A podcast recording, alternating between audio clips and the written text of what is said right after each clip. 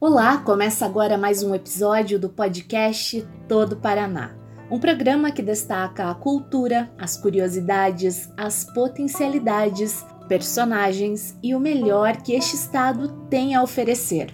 No programa de hoje eu apresento a história do Armazém Macedo, um prédio localizado na cidade de Antonina, que durante décadas ficou abandonado. Recentemente ele foi revitalizado e espera sua ocupação. Além disso, o espaço guarda histórias que valem a pena serem conhecidas. Venha comigo conhecer o Armazém Macedo e um pouquinho da cidade de Antonina.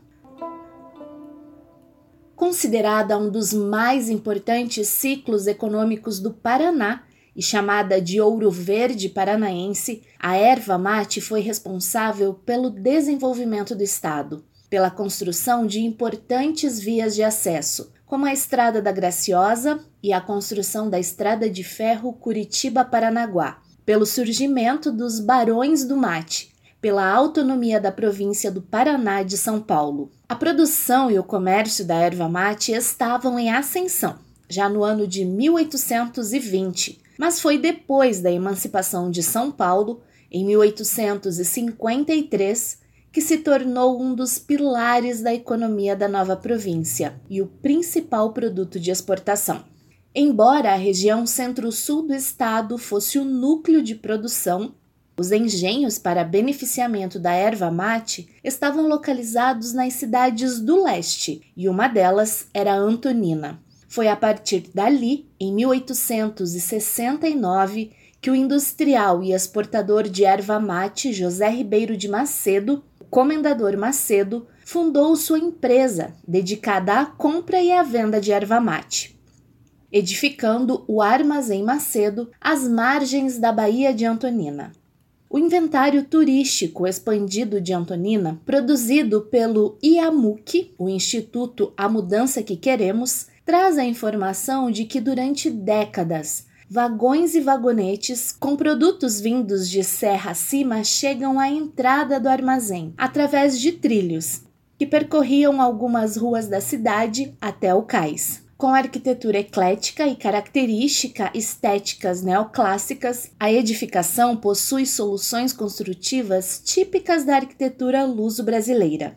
É possível visualizar vagões e porões com a ventilação necessária para o adequado armazenamento das mercadorias. Rafael Greca de Macedo, prefeito de Curitiba e autor do livro Curitiba, Luz dos Pinhais, revela que seu bisavô, o comendador Macedo, era um abolicionista e, apoiado por um grupo de maçons, entre eles Ildefonso Pereira Correia, Petit Carneiro, Emiliano Perneta e Hermelino de Leão, financiava o resgate de escravos, uma atividade transgressora na época, e a partir do Armazém Macedo, enviava escravizados para países da América Latina. Rafael Greca conta que os escravos eram sequestrados de seus donos, eram colocados dentro de barricas de erva mate, despachados em segredo dentro dos navios a partir do armazém do comendador Macedo em Antonina, para Montevidéu e para Buenos Aires. Lá, Outros abolicionistas maçons recebiam os escravos, davam-lhes dinheiro para começar uma vida nova.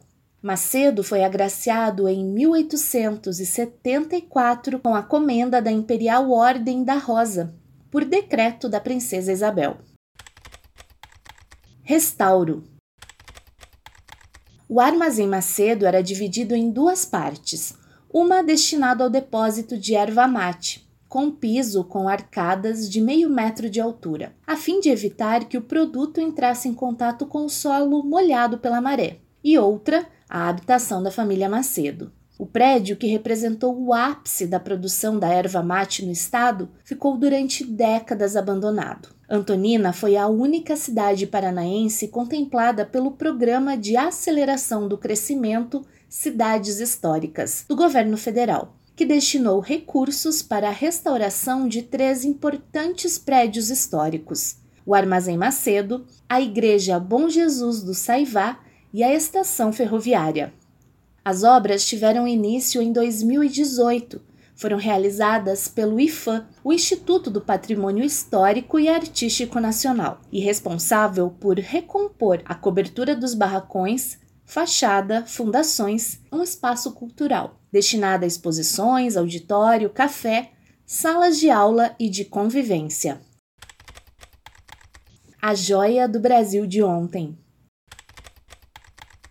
Antonina, uma cidade histórica do Paraná, está localizada a 90 quilômetros da capital paranaense, na região litorânea do estado. A cidade é uma das mais antigas povoações do Paraná. Teve sua ocupação iniciada em 1648 por aqueles que estavam à caça do ouro.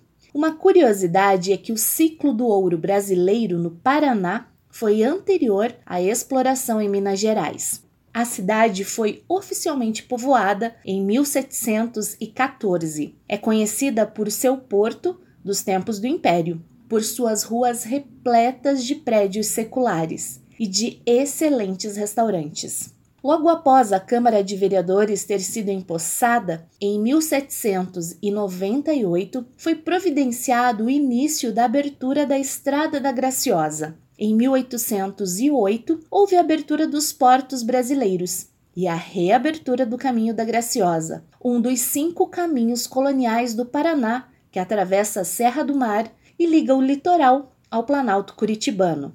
A estrada foi construída em 1873, mas este é um assunto para um próximo episódio do podcast Todo Paraná. A cidade de Antonina foi tombada em 2012 pelo IFAM, por conta dos seus valores históricos e paisagísticos. Ali se encontra um raro exemplar da arquitetura industrial do início do século XX, que é o Complexo Matarazzo, Indústrias Reunidas Francisco Matarazzo. Este complexo representa a fase áurea da industrialização e a atividade portuária no estado do Paraná. As indústrias Matarazzo chegaram a ser as maiores da América Latina. Em Antonina, o complexo das indústrias era responsável pelo processamento do sal, açúcar e trigo. Fazia parte do complexo um porto e uma vila para os funcionários. Em 1972, as indústrias Matarazzo encerraram suas atividades na cidade.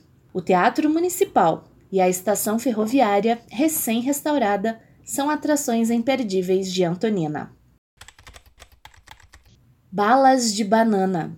Um produto único produzido em Antonina e no litoral do estado são as tradicionais balas de banana. O slogan É impossível comer só um poderia ser aplicado às balas de banana produzidas no litoral paranaense. Embaladas em papel ou plástico, as balas são feitas com produtos naturais, sem uso de conservantes e aditivos químicos e a matéria-prima vem da própria região, das propriedades dos pequenos produtores rurais. Há uma delas, embaladas em um conhecido papelzinho verde, a bala de banana Antonina. Ela é produzida pela indústria Soter, uma empresa familiar fundada em 1979 por João Soter Correia e seu filho José Carlos Correia, também conhecido como Zeca. As balas são produzidas com bananas da região. A embalagem é a mesma até hoje e foi desenhada por José Carlos, o Zeca, e o seu pai João Soter,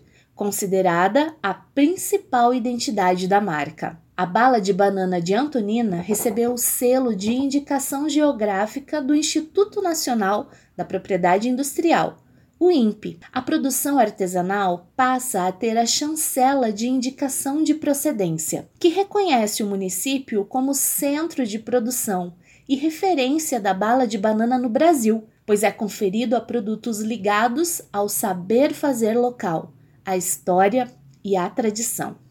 Nós chegamos ao fim de mais um episódio do podcast Todo Paraná. Meus agradecimentos a você que acompanhou o nosso programa até aqui. Se você tiver dúvidas, sugestões, críticas, entre em contato conosco. O nosso perfil no Instagram é podcast Todo Paraná e o nosso blog todoparaná.wordpress.com.